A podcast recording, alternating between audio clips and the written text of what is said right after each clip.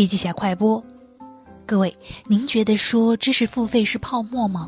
现在开始做内容，是不是已经错过了红利期了呢？吴晓波在自媒体知识经济大课上做社群实验报告，提到，现在做就是刚刚好，甚至二十年后你的孩子出生再创业也不晚，因为核心是内容生产的能力。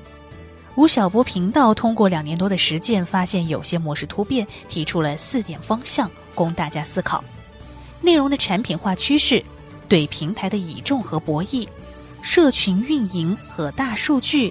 以及三项收入的可能性。这里的三项指的是广告、内容、电商。除此之外，他还认为要做一个好的自媒体，就要做一个好的内容创业者。应该只做你非常熟悉的领域，而且越细越好，越小越好。一定要深耕用户，跟用户产生强大的情感粘连和互动关系。